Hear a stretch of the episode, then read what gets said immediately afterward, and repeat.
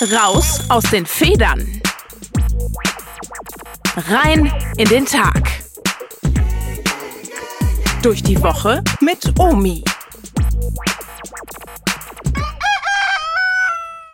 Umfragen sind keine Erfindung der heutigen Zeit. Scheinbar gab es sie schon zur Zeit Jesu. Er selber startet eines Tages eine kleine Umfrage unter seinen Jüngern. Für wen halten mich die Leute? Auf diese Frage erhält er ganz verschiedene Antworten. Die einen halten dich für Johannes den Täufer, andere für Elia und andere wiederum für einen der anderen Propheten.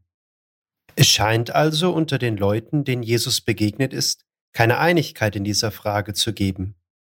Ich frage mich immer wieder, warum das so ist. Diese Leute hatten doch uns gegenüber einen scheinbar sehr großen Vorteil.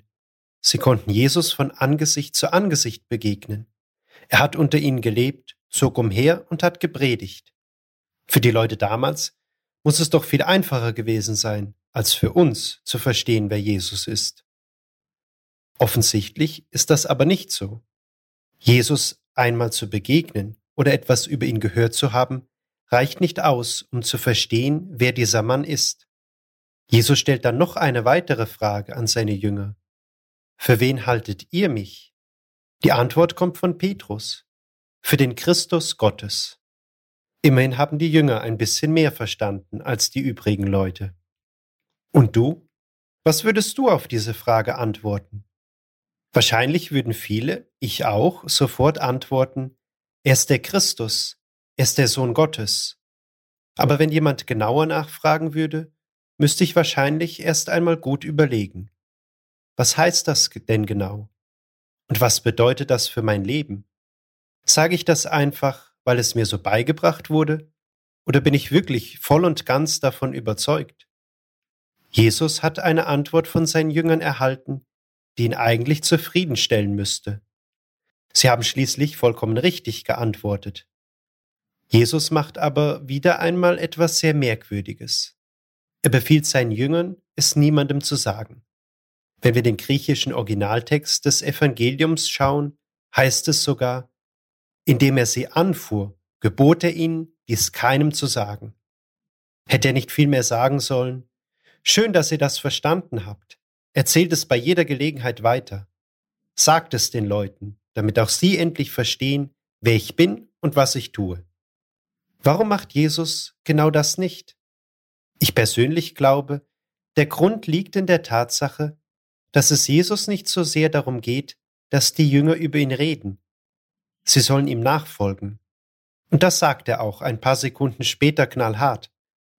Wenn einer hinter mir hergehen will, verleugne er sich selbst, nehme täglich sein Kreuz auf sich und folge mir nach. Es wird viel über Jesus geredet. Er ist aber nicht auf der Suche nach Bewunderern. Er erwartet keine staunenden Mengen, die sagen, was für ein toller Mann er war. Oder besser gesagt, Jesus möchte, dass die Menschen über das Staunen hinausgehen. Jesus will Leute, die das in ihrem Leben konkret umsetzen, was sie von ihm, was sie vom Evangelium verstanden haben. Es geht also nicht darum, dass wir eine perfekte Definition für Jesus finden. Es geht darum, dass wir uns immer wieder bewusst machen, dass wir ihm begegnet sind und dass wir mit ihm unterwegs sind. In unserem konkreten Leben, in unserem Alltag sollen wir das umsetzen, was wir von Jesus verstanden haben. Verkündigung der frohen Botschaft heißt nicht, dass wir Informationen, irgendwelche nackten Fakten über Jesus verbreiten.